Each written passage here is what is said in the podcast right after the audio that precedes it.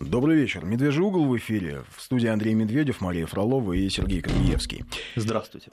Добрый Сегодня вечер. продолжим разговор, который мы начали в понедельник. Долгий, кому-то может показаться нудным, но большинству слушателей кажется интересным. Разговор о истории такого географического и политического явления, которое мы сегодня называем Украина о том, как формировалась идентичность, как сочинялся язык. Вот об этом, обо всем мы говорили подробно в понедельник. Если у кого-то есть интерес, может послушать на сайте радиовести.ру, а, найти в разделе «Медвежий угол» последний предыдущий выпуск и послушать, с чего все это начиналось. А сейчас мы продолжим этот наш разговор. И сегодня, кстати, повод есть. Сегодня на Украине. Как там что там депутаты соборности? Появился, День соборности, да. И появился интересные. закон интересный. В Верховной Раде зарегистрирован проект о географических названиях, в который, собственно, включили положение о запрете присваивать объектам географическим названия, которые являются именами или псевдонимами монархов государственных. Э, Российской империи и от 14 до 20 веков, и также какие-то производные названия, которые могут быть созвучны с именами монархов, потому что во времена Российской империи, цитата, ограничивались права и свободы украинского народа э, с 14 века, да, э, уточню еще раз, происходило разрушение духовной культуры и этнической самобытности. Да, Украины. С 14 века. 14 века. Вот. Ну, а чем была Украина XIV веке. Узнаете была в предыдущей она, серии, Вы да? можете узнать в предыдущей серии. От да, 18 но, января. А, что интересно, поскольку украинские депутаты не знают собственной истории, нам придется им э, чуть-чуть подробнее рассказать. Э, что интересно, хочу им напомнить, что в XIV веке не было не только Украины, но и Российской империи. И даже в XV и в XVI веках тоже Российской империи не было. Это явление куда более позднее. А, и на самом деле, что действительно делать с названиями, которые не попадают в современную матрицу, украинцам придется серьезно думать, потому что в, в современном украинском языке а, скалькированном в значительной степени с польского город это место, а что тогда делать с городом Новоград Волынский? Новомисто переименовать. Новомисто Волынский или, или Ужгород. Волынск. Что делать с закарпатским Ужгородом? Ой, одни проблемы, да? Ужместо. Угу. Место Уж. А, в общем, это такой лингвистический тупик, в который рано или поздно, наверное, они упрутся с этими переименованиями. Но я уверен, они смогут с обычным своим изяществом выйти из него. Легко. Да. Значит, 5533 в начале сообщения, слово «Вести». Если кто захочет прислать нам смс 8 903 170 63 63, Сергей мне демонстрирует бумажку У нас с нашим WhatsApp. Да. Ну и продолжаем разговор. В прошлый раз мы закончили на одном из э, украинских исторических мифов. Это так называемая Конституция так называемого Пылыпа Орлика. Почему так называемая и Конституция, и Пылып? Почему он так называемый? Потому что сам Гетман Филипп Орлик никогда не называл себя Пылыпом. А был бы очень удивлен, если бы его кто-то назвал Пылыпом, потому что себя он называл Филиппом и подписывался он как Филипп Орлик. А что произошло? Кратко, краткое содержание последних двух минут предыдущей серии. серии. Значит, после того, как Гетман Мазепа предал Петра, а в современной украинской историографии считается, что это весь украинский народ, которого тогда не было, пошел на войну против клятой, значит, угнетающей империи. На самом деле 4000 казаков пошли за Мазепой и перешли на сторону шведов. Вот после разгрома а, шведов под Полтавой Мазепа бежал, и он умер в изгнании. И следующим гетманом, это произошло в городе Бендера, нынешняя Приднестровская Молдавская республика, стал Филипп Орлик. А, он заключил договор ну, обычно договор. Обычный договор между собой и войском запорожским и свободным малороссийским народом, как это называлось. Поскольку тогда в, на территории Южной и Западной Руси практически вся шляхта, э, практически вся казачья аристократия прекрасно говорили на латыни, потому что это был один из... Э, это, по сути дела, был второй язык, это был язык э, шляхты и язык э, элиты э, в польском обществе, а, соответственно, в Южной Руси в значительной степени э, копировали уклад. А, ну, то есть южно-русская аристократия, казачья аристократия, они, конечно, в значительной степени копировали польский уклад жизни, то, собственно, название вот этого договора а, было продублировано на латинском языке, где договор или постановление по латыни звучит как Конституция. А, но звучит красиво, поэтому сегодня на Украине утверждается, что Филипп Орлик, точнее Пылып Орлик, сочинил первую украинскую конституцию, вообще первую европейскую конституцию, и это Это очень рано, надо Это сказать, очень да? рано, и Раньше это вот, это вот такой народный уклад, это особая совершенно особая роль Украины в формировании европейской истории. Но любой желающий может совершенно спокойно найти в интернете отсканированный текст, ну, вот, фотокопии той самой так называемой Конституции Орлика, которую никогда не публикуют на Украине в украинских источниках, потому что э, этот текст можно, может прочесть любой из нас. Но без он особых, противоречит истории. Вот без особых вот, затруднений. Его переводят, угу. его публикуют обычно в прямом переводе на украинский язык, и никогда иначе. Потому что, знаете ли, понять э, фразу Дивный и непостижимый в судьбах своих Бог, милосердный в долготерпении и праведной в казни, как и всегда от початку видимого всего света, на праведном правосудии своего, мирил едный паствы и народы возвышает. А вполне ведь не очень похоже на древний украинский язык а очень даже похоже на тот древний русский язык, который, старый русский язык, который, в общем, был распространен на территории Южной, и Западной, и даже э, Московской Руси, Северо-Восточной Руси. Так или иначе, после, а, что касается, возвращаясь к истории Южной Руси и Малороссии, после предательства Мазепы, а, Российская империя, а, она уже, в общем, российское государство, становившееся империей при Петре, власти государства доверие к местной элите потеряли, конечно. Гетманщина, то есть система управления Малоруссией была не отменена, но в значительной степени ограничены были права была создана малороссийская коллегия, то есть, грубо говоря, Министерство по управлению Малороссией. территории, да. да? Угу. А нас просят скинуть Мишуру Соловьеву, который стоит в углу. Странная просьба, но давай попросим. Ну, давайте скинем. Что же Если кому-то сам Владимир Рудольфович, очевидно, не против, потому что он а, каждое утро ну сидит все, рядом, значит, рядом со своим образом. Попросите об этом допускает, Владимира Рудольфовича. Допускает это. Да. Ну, тем не менее, почти до э, конца XVIII века, то есть еще, еще до э, середины, почти до конца правления Екатерины, Малороссия и Гетманщина жили по своим особым законам. Все-таки э, была система самоуправления, определенные, определенные вольности. Но потом, во время Екатерининской реформы, управление, я, она была отменена. А в Польше, собственно, Польша тогда еще контролировала правобережье Днепра, то есть значительную часть э, Южной Руси, э, там происходили разрушительные процессы. А, аристократия, государство деградировало, аристократия деградировала. Вот этот э, снобский подход, что кто не поляк, тот не человек, кто не католик, тот не имеет права жить а, в Польше, тот никогда не получит ни полноценного образования, ничего. И и вообще не имеет права жить. Это все привело к э, страшным деструктивным процессам. И польские претензии на то, чтобы быть частью таким собирателем славянского мира в Европе, в общем, на, на этом мечты и рухнули к середине XVIII э, века. По сути, шла гражданская война. А после руины, то есть вот после периода 30-летнего руины, все, вся правобережная Южная Русь, вся правобережная Малороссия, или, как ныне говорят, правобережная Украина, была чудовищно разорена, в полях лежали скелеты, стояли сожженные села. Шла при этом в Польше, ну, агонизирующее государство, в общем, давило любое инакомыслие, шла страшная война против католиков, против православных, то есть э, идейная война э, людей, русских людей, которые еще не перешли из православия в унию, заставляли переходить из православия в унию. Те, кто сопротивлялись, очень жестоко казнили, то есть могли отрубить голову, поставить посредине села, или человеку, который спрятал а, церковную утварь, ему публично сожгли руки. Ну, вот, вот, вот так происходило.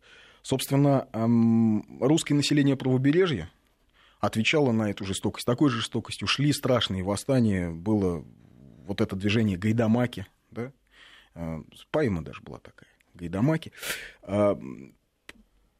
объединялись люди в банды, в шайки, грабили э, усадьбы, местная аристократия, вся местная аристократия, естественно, была или ополяченные русские, которые уже забыли о своих корнях, или просто поляки.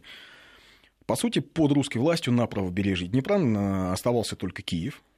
К этому моменту Польша отказалась. Э, спрашивают, назовите канал в YouTube. Я не знаю канал в YouTube, вы можете послушать на нашем сайте э, программу про Украину от понедельника. Ну и, кстати, там тоже в Ютьюбе можно в поиске набрать «Медвежий угол», и есть активисты, которые выкладывают записи из студии, и в том числе эта программа тоже есть. Да. Вот, э, и Киев был одним из центров русского сопротивления, то есть оттуда финансировались отряды гайдамаков, оттуда финансировались а, отряды других восставших. Оттуда началось восстание Максима Железняка, страшное восстание, которое охватило большую часть правобережной Малороссии. То есть это Российская империя да, финансировала ну, тех, кто хотел отделиться от Польши? Скажем, не Российская империя, а русские. А. То есть это была инициатива зачастую даже Народная. средних, так скажем, mm. слоев. То есть булочники финансировали отряды, какие-то цеховые братства начинали финансировать отряды повстанцев. Во время этого восстания случилась страшная резня в городе Умане, а, Уманская резня так называемая, где, например, ну, русские убивали русских, то есть русские православные убивали русских униатов, были убиты все дети, ученики униатской религиозной школы. Ну, заодно это сопровождалось еврейскими погромами. То есть они изначально хотели быть православными просто, да, и жить в Польше, ну там под польским влиянием, но им не дали, и они начали Э, бороться. Хотели да, ли они права? жить э, под польским да. влиянием, большой вопрос. Но, угу. безусловно, если бы Польша проявляла... Не давила э, вот так, да? Более, большую гибкость в отношении религиозного национального вопроса, то, конечно, она могла бы совершенно серьезно конкурировать с Москвой. Возможно, сегодня мы бы и по-польски говорили. История понятна, не знаю сослагательного наклонения, но тем не менее. Языки до сих пор достаточно близки, русский и польский. Если вслушиваться, то можно понять польский язык. А уж тем более тогда. 16, 17, 18 век. А были свои сепаратистские движения в Польше. В 1770 году там восстали так называемые барские конфедераты. Барские не от слова барь, а от слова бар, город бар. А это восстание барских конфедератов помог подавить, э, между прочим, Александр Суворов. А, по просьбе польского короля. Вот в таком состоянии находилась Польша. В итоге, к 1772 году ее соседям, всем соседям то есть Пруссия, Австро-Венгрия, Россия, вот это такое вот... Брожение, да? Это брожение надоело, и Польшу решили поделить. Значит, три захода, да, делили? Да, делили в три захода, окончательно ее разделили в 1795 году. И, по сути, тогда Российская империя вернула все территории э, Древней Руси, до Карпат.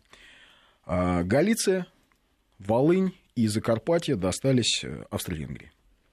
А, и, то есть, вот, сегодняшнее, так сказать, гнездо а, украинского национализма, да, тогда считалось исключительно русской землей, но тем не менее а, почему-то а, было принято решение не бодаться, что называется, за Галицию, отдать ее Австро-Венгрии. В общем, российские власти еще несколько раз предали Галицию и галицких русских. Но об этом мы чуть попозже поговорим. А, в общем, безусловно, что происходило? Вот с этого момента раздела Польши можно говорить о возникновении как раз-таки такого э, феномена, как э, украинский, точнее, пока еще малороссийский автономизм, еще не национализм, но такой федерализм и автономизм. В чем он заключался? Было две причины. С одной стороны, конечно, поляки, которые невероятно были обескуражены тем, что произошло. Они мечтали о воссоздании своей любимой Польши, причем вот в этих размерах от моря до моря. Огромного. Агинский тогда написал вот этот полонез, который стал Да, и, конечно, понимаете, если бы их захватили какие-то приличные люди, там немцы или датчане, или шведы на худой конец, с которыми они весь 17 век воевали за господство на Балтике, они бы так не расстроились. А их захватили русские, то есть про для которых, них второго сорта эм, люди. Да, про которых, например, один из руководителей восстания барских конфедератов Казимир Пулавский писал так, что русские это животные, которые всегда были рабами, которых могут победить даже польские хлопы, с, которым, с которыми шляхтичам воевать стыдно. Очень похожая риторика, правда? Вот сегодня да. с трибуны Украинской Верховной Рады риторика очень знакомая слышится. Врага обязательно. Так вот, да. мы, сейчас я поясню, откуда она сегодня в устах украинских политиков. Что характерно, Александр Васильевич Суворов разгромил барских конфедератов, по-моему, потеряв три или пять человек погибшими. Ну, вот какие-то цифры такие. Войска барских конфедератов которым было стыдно воевать с этими Может быть, поэтому их и разгромили, что им было Возможно. Просто, они не Может, им просто стыдно было воевать, ну, и да. все. Значит, в 1795 году в Париже была издана книга поляка Яна Потоцкого. Называлась она «Историко-географические фрагменты о Скифии, Сарматии и славянах». Написана она была на французском, в общем, в значительной степени рассчитана на европейского читателя. И вот там впервые прозвучала мысль о том, что русские – это один народ, а малороссияне – это другой народ. Слово «украинец» там еще не четко так не звучало, но, э, тем не менее, э, вот еще как нация не звучало, но как э, географическое определение. Уже идея начинает появляться. Идея да? начинает появляться как географическое определение населения Малороссии. Оно звучит. Собственно, идеология очень простая, что если Малороссия – это отдельная территория, значит, никакого воссоединения Руси в 1654 году не было. Значит, это кошмарная Московия, варварская, кочевая, захватила, как это, проевропейскую молодую демократию. Кочевая, да? Кочевая? Кочевая Московия. Конечно, кочевая Московия. Mm-hmm. Это же вы до сих пор можете слышать э, и в Польше, и на Украине. А в 1801 году был такой польский библиофил Тадеуш Чацкий, он написал книгу о названии Украины и зарождении казачества. А, и вот Потоцкий, он еще говорил, что русские и украинцы, они берут начало из одного корня. А Чацкий э, это опровергает уже. Чацкий это опровергает. И вот как раз-таки Чацкий пишет о том, что а, украинцы – это потомки орды древних укров. А вот оно откуда пошло. От которые прикочевали в Поднепровье откуда-то с Урала или еще. В принципе, а, вся вот эта а, бредовая а, теория, может быть, и осталась бы где-то вот в польских кругах, если бы не одно «но». Александр I он такой был царь очень либеральный, прозападный, прогрессивно мыслящий, он очень любил э, польскую аристократию. И, э, и он ей больше доверял, он считал, что она более образована, чем российская аристократия. И это, кстати, было справедливо. А даже малороссийское дворянство и даже потомки казачьей вот этой аристократии, потомки бывших полевых командиров э, Запорожской сечи были зачастую куда более образованы, чем дворяне русского северо-востока. Это правда.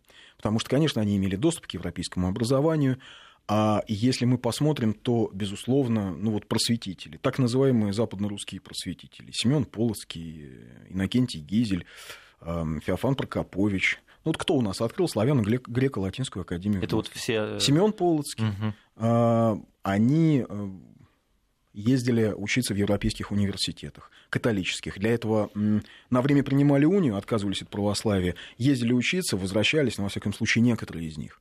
И, конечно, они внесли огромный вклад в развитие и русской науки, и создание русской системы высшего образования. Вот там, на русском северо-востоке, куда они поехали, потому что были православными людьми и считали, что их место там, где живет русский патриарх, православный патриарх русский. А, и, конечно, они сыграли значительную роль в языковой реформе, которую проводил Петр I, когда вот русский язык стал куда более легким, куда более, прошу прощения, разговорным. А, конечно, они, поднаторевшие в религиозных спорах на разных языках, замечу, с теми же самыми иезуитами или а, с польскими католическими своими оппонентами, а, конечно, они были куда более образованы и просвещены, чем их а, московские коллеги. И Александру было первому с ними приятнее да, общаться. Но это я про западно-русских угу. просветителей, с ними было приятно общаться Петру Первому, а Александр виду, Первый благоволил очень полякам. Угу. Он очень благоволил полякам, он дружил с Адамом Чарторийским, а, который был на самом деле ярый русофоб, но тем не менее Александр сделал его министром иностранных дел, а Черторыйский потом возглавил польское правительство во время восстания 1830-31 годов. Ну вот как он отплатил за предобрейшее. Да, Ян Чацкий, такой же русофоб, возглавлял, э, ну, выполнял дипломатические поручения русского правительства. А первый малороссийский этнограф был поляк Адам Черноцкий. И вот вся система образования западного края, э, точнее Малороссии, тогда еще не было западного края, вся система образования, а нет, уже был западный край, вся система образования э, Малороссии, причем и левобережный, и правобережный, э, оказалась в руках поляков и под контролем поляков. И, естественно, если ты имеешь в своих руках систему образования, то ты можешь, ну, имея плечо планирования лет 15, воспитать определенное поколение, вложить молодежи определенные мысли в голову, чем поляки и занимались. А, ну, кстати, вот э, духовные школы, где из русских, да, из русских униатов делали э, таких наиболее оголтелых, очень русофобски настроенных священников и общественных деятелей, это вот как раз школа, допустим, которую вырезали во время Уманской резни. А, то есть технология у поляков, в общем, работы с молодежью была. И что касается Малороссии, была очень четкая позиция, которая формулировалась так, что край этот потерян для Польши, Малороссии, пусть он будет потерян и для России.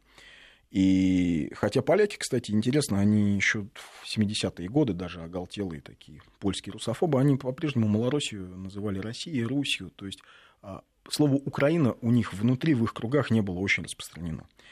А появилась целая плеяда, значит, польских...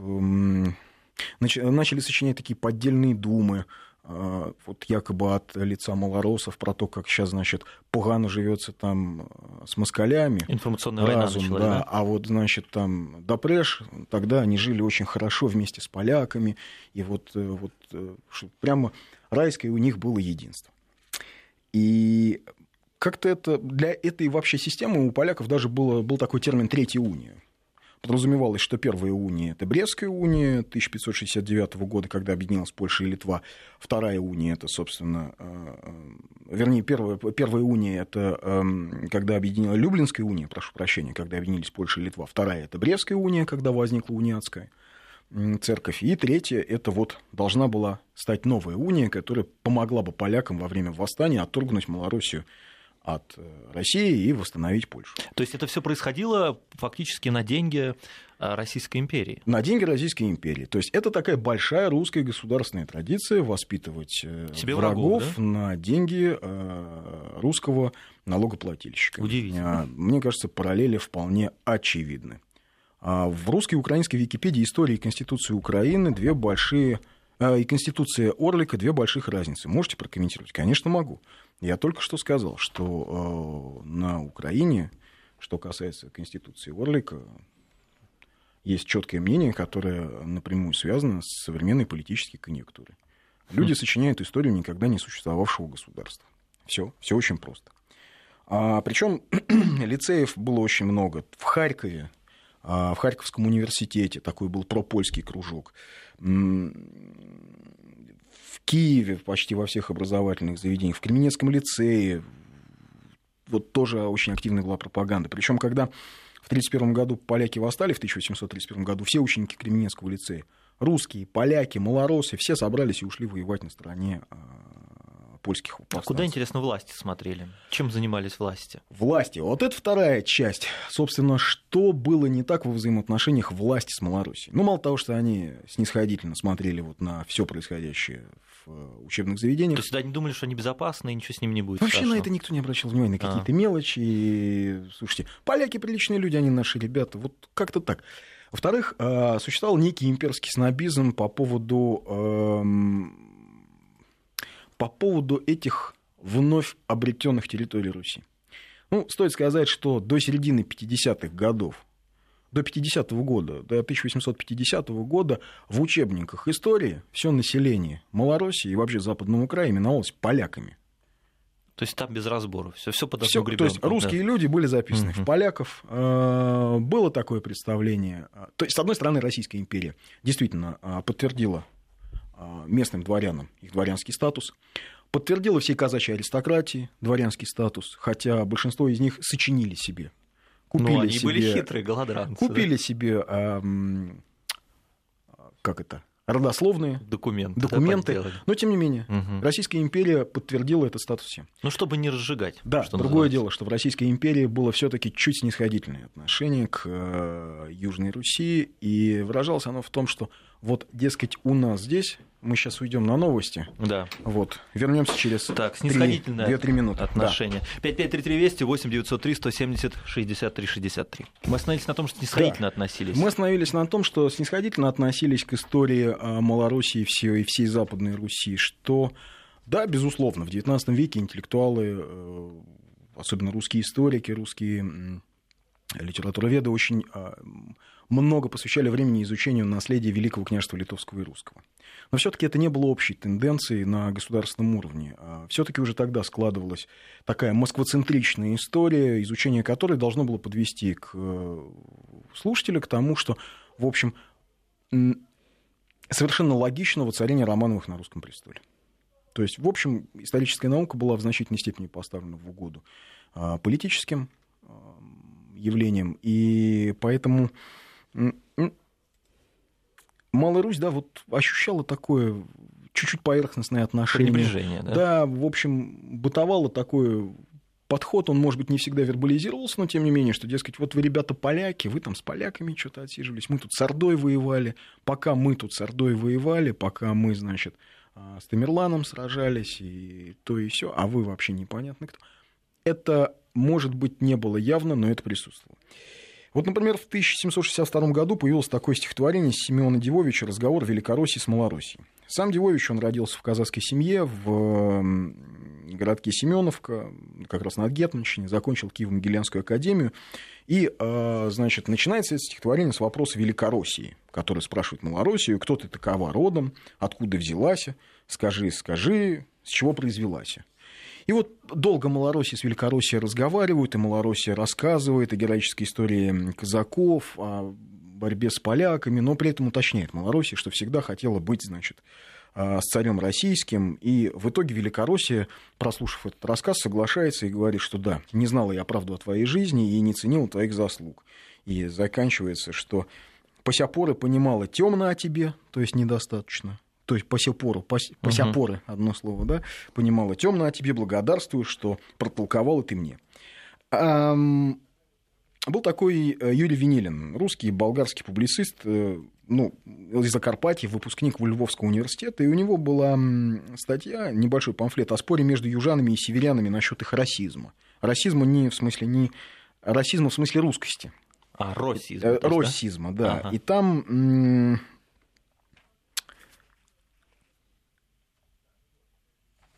А, вот он пишет так. Вот этот вот московский э, северо-восточный снобизм, северный снобизм, он описывает так. «Горе южанину, вы можете знать в совершенстве северное русское наречие или так называемый русский язык, можете даже почти совершенно поделаться под северный выговор, но горе вам, если вы споткнулись в малейшем оттенении выговоре. Вам скажут, вы верно из немцев?» угу. То есть а, из иностранцев? Из иностранцев. А, будет ли Рос велик или мал, для него все равно, только он убежден, что... А, а, вот так, московскому простолюдину чуждо слово «рос». Будет ли этот рос велик или мал, для него все равно, только он убежден, что он не русский, а поляк или хохол, или Литва, или казак, или украинец, или что-либо похожее, словом, что он не свой. И в самом деле, можно ли человека почесть своим, который не носит красной или цветной рубашки, называет щи борщом и говорит «хорошо», а не доб... и не говорит «хорошо», а «добро». Mm-hmm. То есть, э, опять же, да, надо понимать, что там даже Ломоносов выделял три э, наречия в русском языке. Собственно, это южно-русское, это северный говор и центральный, центральный да? да, условно центральный. И это москвоцентричная история. Э, это все порождало вот такую местную интеллектуальную элиту на создание... На оппозицию ну, на определенную оппозиционность, на определенный фронт, на определенное желание доказать, что, ребята, мы, между прочим, здесь тоже, у нас своя Не героическая история, да? и, извините, мы за православие, за свою русскость, мы здесь бились яростно и отчаянно. А, ну, и сейчас в, в украинской историографии часто ссылаются на два произведения. Это летопись Самуила Величко и летопись Григория Грабянки. Как на свидетельства из истории такие серьезные источники из истории Украины. Это якобы такое доказательство древности украинской державы.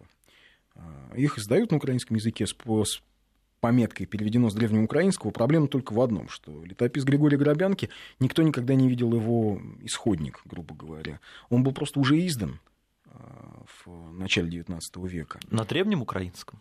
Совершенно вполне себе русском языке угу. начала XIX века. А что касается книги Величко, там тоже есть большие вопросы к тому, кто все-таки ее написал и как она была составлена. Но тем не менее интересно, что Величко, например, считал себя русским автором. Он интересные сведения составил о состоянии дел в Малороссии во времена руины, он пользовался польскими источниками, но ни один, ни другой эм, украинцами именуют не всех малоросов, а именно казаков. Термин «Украина» они используют все-таки не как территорию государства, а как такую обособленную часть другого государства. Поэтому говорить о том, что это источник из э, жизни древней Украины, ну, довольно трудно. Но, тем не менее, к э, середине, к концу XVIII века слово «украинец» в русском языке обиходном все-таки начинает чаще употребляться, но, опять же, в значении не народ, а в значении населения. Вот как, с той территории. Да, как угу. мы сегодня говорим, рязанец, да, или кубанец, или архангелогородец. Но не, а, это же не означает, что мы здесь видим какую-то национальную составляющую. А потом появилась такая книга, ну, она начала расходиться в списках в начале XIX века, потом она даже была издана в 40-е годы, называлась она «История русов», если кратко. А, и там тоже анонимный автор с самого начала заявлял вот об этих малороссийских, зачастую обоснованных обидах, что, дескать, русские особо ничего не знают. А, но книга очень важную роль сыграла история русов в формировании вот этой идеологии. Ну, во-первых, а, в истории русов сконцентрирована вся мифология о казачестве, как об особом рыцарском классе. Во-вторых, там всякие дикие теории выдвигаются о том, что, скажем, было племя Мосхов, например, которое кочевало по Москве, реке, и вот от них появилось название. То есть какие-то вот, вообще сказки. Да, да? эти мосхи, фэнтези, мосхи они московиты. Ага. И вот московиты поэтому к русам не имеют никакого отношения. А русы, они только здесь, в Малороссии. Например, там пишется, что печенеги – это от печеной пищи. А там можно найти такие пассажи, что в народе московском владычествует самое неключимое рабство и невольничество в высочайшей степени, и что у них, кроме Божьего да царского, ничего собственного нет и быть не может, и человеки, по их мыслям, произведены в свет будто а, для того, чтобы в нем не иметь ничего, а только рабствовать. А, ну, тем не менее, книга пользовалась популярностью, потому что очень подробно рассказывалось а, то есть вся история русов была сведена к истории, ну, истории русского народа, к истории Великого княжества Литовского, и дальше, логично, казаков, которые вот действительно якобы потомки русского племени. Но она пользовалась популярностью вот в тех районах, да? А, и она пользовалась популярностью везде, ее, в общем, издали э, в итоге, в, если я не ошибаюсь, даже в Санкт-Петербурге. То вот. есть сами практически себе портили жизнь. Да, Потихонечку. отчасти. Но а, и в это, в это время, в конце 18-го, начале 19 века, скорее даже в первой половине 19-го, второй половине 19 века, начинается возникновение, формирование а, украинского языка.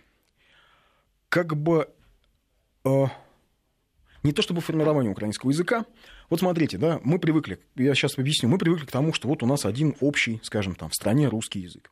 А теперь представим, что а, вот этот вот наш общий литературный язык, который мы узнаем, мы эту матрицу, мы эту кодификацию узнаем из книг, букваря, с первого класса и так далее. А теперь представим, другая страна, начало XIX века, нет вот этой системы всеобщего образования, которую, кстати, только большевики ввели, да, создав равные права. И вот есть литературный язык, который язык, в общем, высшего класса. А есть очень много языков и наречий, точнее, э, наречий и говоров, которые... Э, которыми народ пользуется. Которыми угу. пользуется народ. А говора эти отчасти сохранились до сих пор. Ну, пожалуйста, в любой библиотеке филологической вы найдете словарь какого-нибудь, каких-нибудь сибирских говоров или холмогорских говоров, или смоленского говора. А, а тогда это вот реальность. Высший класс говорит на одном языке, русском литературном. Низшие классы везде говорят по-разному. То есть крестьяне Э, где-нибудь в Сибири в Курске, вот у них. Но это обычно, кстати, для многих стран. А это да. обычно для многих стран. Угу. Точно такая же ситуация во Франции, точно такая же ситуация, скажем, э, в Германии. В Причем там... э, французский говорил да, аристократия. Да, в а Англии. На своем... В Польше аристократия угу. между собой говорит исключительно на латыни. ну, пока Польша еще существовала. А, и эм, был такой э, российский русский революционер, журналист, этнограф э, Василий Кельсиев. Он сначала немножко поборолся с режимом, пожил даже в Лондоне у Герцена. Как, как обязательно как нужно обязательно. сделать, да? Но потом как-то понял, что все это не совсем верно, вернулся в Россию, стал действительно хорошим ученым, объездил Галицию а, в конце XIX века. И вот он писал э, следующее. Из языка хохлов, пусть никто не обижается, но тогда это обиходное слово. Я, в конце концов, мы же не в Фейсбуке. Из языка хохлов также легко создать особый язык, как из языка пашихонцев, богомазов, архангельских кровельщиков и т.д. Создать особое наречие. Назначьте мне любой великорусский уезд, через полгода я разовью вам наречие этого уезда в особый литературный язык, ничем не похожий на наш общерусский. Я докажу вам, что в этом избранном вами уезде мужик вовсе не так ходит, как мы пишем. Я вам поставлю такие ходимши и ушедшие, эфтот, энтот и эстот, что всякую грязь за пояс заткну. Стало бы только охоты. Это, а, извините, 1870 год. Это про конструирование особых, Про конструирование да, языка. Народов. Ну, а, то есть для а, аристократии а, простонародный язык это такое забавное явление. Но при этом уже в конце XVIII века Котляревский пишет свою шуточную Вергилиеву Энеиду вот на малороссийском наречии. И это такая литературная шутка, это хулиганство. То есть для аристократов смешно, когда написали на мужицком языке, на мужицком наречии написали книгу. Мы вынуждены прерваться на новости. 5533 в начале сообщения слова «Вести», 8903 170 63 63 это наш WhatsApp. После новостей продолжим. Сейчас а, продолжим разговор о том, как вдруг из малороссийского наречия возник украинский язык, но сейчас ответ на несколько вопросов. Как вы относитесь к тому, что украинские власти хотят поставить в Киеве памятник Петлюре? Украинских властей вообще очень большая проблема с выбором героев, кому они ставят памятники. Это э, или палачи и каратели типа Бандеры, или при том, что в истории Украины, э, ну, если уж так угодно, да, э, назвать это историей Украины, хотя не совсем согласен, я бы скорее называл историей Южной Руси, но пусть история Украины. Там есть достаточно достойных людей, которые себя идентифицировали, считали украинцами, а это, в конце концов, это, не знаю, это Антонович, это Драгоманов, это, это украинские это украинские деятели украинского театра конца XIX века. А почему нужно ставить памятник э, политической шпане, который, который являлся Петлюра, мне решительно не ясно. Вопрос. Казаки разве славяне? А они русскоязычные православные. Они вроде бы были русскоязычными православными метисами русских и тюркотов. Кирилл спрашивает. Да, Кирилл, мы об этом говорили в предыдущей, об этой версии возникновения казачества. Мы говорили в нашей предыдущей передаче. Если вам не трудно, вы послушайте ее. Спрашивает еще из Питера. Гильфердинга не хотите вспомнить? Э, хотим. Если бы мы говорили об истории Великого княжества Литовского, мы, безусловно, говорили бы о вкладе в изучение истории э, Великого княжества Литовского и Русского Александра Гельфердинга, великого русского историка XIX века, который сыграл очень важную роль в э, том, что литовские князья появились на памятнике тысячелетия Руси в Великом Новгороде, но сейчас просто, к сожалению, не о нем а, речь. Так вот, а, что касается украинского языка, итак, в общем, а, начало XIX века пытаются издавать книги на малороссийском наречии, пытаются издавать газеты на малороссийском наречии, э, пишут, впрочем, обычными обычным русским, используют для издания книг обычный русский алфавит. На, также был, кстати, издан, и э, первая книга была издана Тарас Шевченко, обычным русским алфавитом. А появляется писатель э, а, Григорий Квитка а, Основьяненко, и его читают в Слободской Украине, в Слобожанщине, издается газета «Украинский вестник», ну, это, собственно, как московские новости. Это, то есть это не свидетельствует о возникновении именно украинской независимой печати. А, ну, вот как-то так это все, эти процессы идут, какие-то эксперименты с языком, а какие-то вот брожения умов по поводу истории русов и э, летописа, например, там, Самуила Величко, да, рассуждает в своей казачьей истории. Значит, а перелом, если можно так сказать, случился в 1846 году. А историю русов официально издали в Москве. Вот не в Питере, в Москве, я ошибся. Ее издали в Москве. А в Киеве возникает кружок таких молодых интеллектуалов, либералов э, Кирилл Мефодьевское братство. Его основывает молодой историк, профессор университета Николай Костомаров, великий русский историк XIX века, который очень много а, а, посвятил изучению, ну, скажем, смутного времени, истории Малороссии. А чего он хотел добиться-то этим? А он хотел... А, у него была такая интересная история. Во-первых, Костомаров выпускник Харьковского университета. Вот оно что. Да, того самого, который находился под таким плотным влиянием, а, под влиянием поляков. Вот в той системе образования, которую выстроили поляки в начале XIX века, когда они опекали школы, когда они, в общем, обрабатывали молодежь, создавая из нее будущую, так сказать, свою гвардию для будущих восстаний, русскую молодежь. Вот э, он учился там. Он вырос в Маларуси, Костомаров. Э, и он выучил, как он писал, малороссийский диалект. Он так и писал, что... А, ну именно диалект, он не называл это другим языком. Дословно, мной овладела какая-то страсть ко всему малороссийскому. Я вздумал писать по-малорусски, но как писать? Нужно учиться у народа, сблизиться с ним. И вот я стал заговаривать с хохлами, ходил на вечеринки, стал собирать песни. То есть, еще раз, социальное расслоение общества жуткое. То есть, две России, две Малороссии, а верхние классы, нижние классы. Нижний класс живет своей жизнью. Откуда это хождение в народ? Да? А, то есть люди из высшего класса пытались понять, а что ж там в стране, как там оно все устроено. В общем, а, Костомаров становится учителем гимназии, потом едет в Киев и знакомится со своими единомышленниками, а, такими же молодыми людьми, воспитанными зачастую в тех же польских учебных заведениях, ну, не польских, а контролируемых польскими. Вот так или иначе, вот 50 лет прошло, и идеи, витавшие в воздухе, идеи о том, что поляки, а, что малоросы и русские это не совсем один народ, и вообще это даже не две ветви одного народа. Вот они выражаются. Вот это Кирилло-Мефодьевское общество, Кирилло-Мефодьевское братство, вот они пишут, что... Он пишет прокламацию. Они пишут прокламацию «Братья-украинцы», где говорят о том, что должна возникнуть э, федерация великороссиян, поляков, чехов, ну, вообще всех славянских народов, и лира сербов, болгар и украинцев. При этом про э, украинцев все-таки впервые называют особым народом. Это делает Костомаров. Это интересно, а что э, хорошо, он хотел их отделить и что, пойти, чтобы они шли по особому пути? Это уже тогда была евроинтеграция замыслена? Не то чтобы евроинтеграция, но э, с Россией им не по пути было. Нет, им с Россией. Они все-таки считали, что с Россией им по пути. Угу. Но при этом они полагали, что э, вот... Э, Но надо уважение больше, да, к ним проявлять. Вот он писал так. Современные нам малорусы не виноваты, что деды и отцы оставили им в наследие выработанную историей народность, хотя и русскую, но и отменную от великорусской. То есть он считал, что украинцы это русский народ, но это другой русский народ.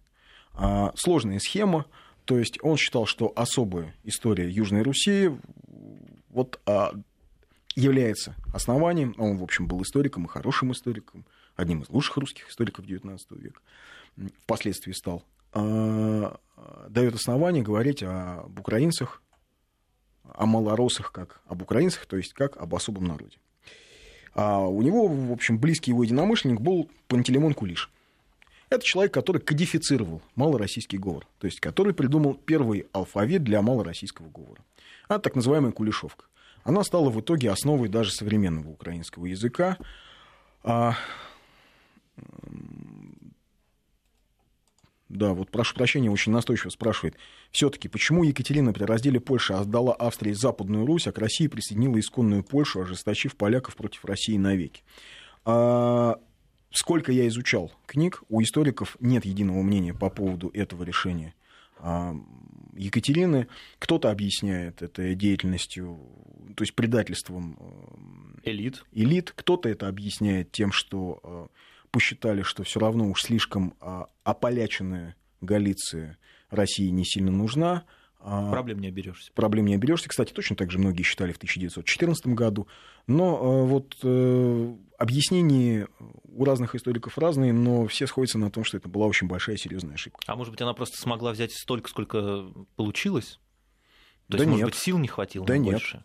Сил-то хватало. В общем, Пантелеймон Кулиш кодифицировал этот э, говор.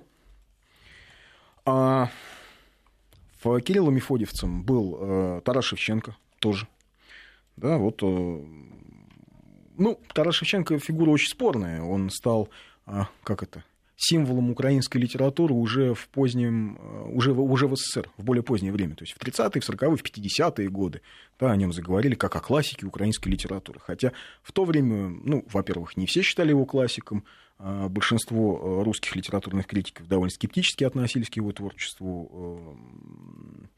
Э, Данилевский, например, пишет в своих сочинениях о том, что Гоголь очень критично относился к творчеству Шевченко, потому что скорее Шевченко был певцом такой социальной, классовой ненависти. И а, при этом интересно, Шевченко свои дневники писал на русском языке. И в творчестве Шевченко а, украинцы вообще никак не встречаются. То есть Украина у него встречается. Ну, казаки есть, украинцев нет. А это вот середина XIX века. Как регион, не как нация. Украина есть как Ну, все-таки да? уже как родная Украина, угу. то есть это уже, а поскольку он был близок с Кириллом Мефодьевцами, а он все-таки уже, наверное, говорил об Украине как об особой стране. А, ну, а в итоге закончилось тем, что Кирилл Мефодьевское братство, оно, конечно, было кружком интеллектуалов, но его в итоге прикрыли. А, потому что в 1947 году, в 1747 году о деятельности этого тайного общества стало известно властям, и Костомарова отправили в ссылку, он в Саратове жил, Кулиш тоже был отправлен в ссылку в Тулу. А больше всех, наверное, из э, Кирилл Мефодьевцев пострадал Шевченко, но вовсе не за то, что он писал стихи про Украину, потому что Кобзарь был издан, например, в 1840 году, и за это его творчество его никто не наказывал. А за то, что он стихи написал э, срамные про императрицу, а все-таки в середине XIX века это было куда более серьезным преступлением, чем сочинение а, а, стихов на малороссийском наречии. И тут нужно понимать, в Европе весна народов, революционное движение, и тут власти узнают, что какие-то студенты-интеллектуалы сидят и рассуждают о славянской федерации, в которую на правах прочих войдет еще и, страшно сказать, не Малороссия, а Украина какая Украина? То есть для русского человека, для жителя Российской империи даже в 1914 году, в 1915 году Украина это какой-то фантом. Украинцев в 1914 году в Киеве несколько сотен. И это больше не этническая, а политическая ориентация такая. А тогда, ну уж тем более. Вот э, потом они вернулись из ссылки довольно быстро, э, съехались э, в Санкт-Петербург, а что произошло потом, мы узнаем после новостей. 5533 Вести 8 903 170 63 63. Прерываемся новости и вернемся.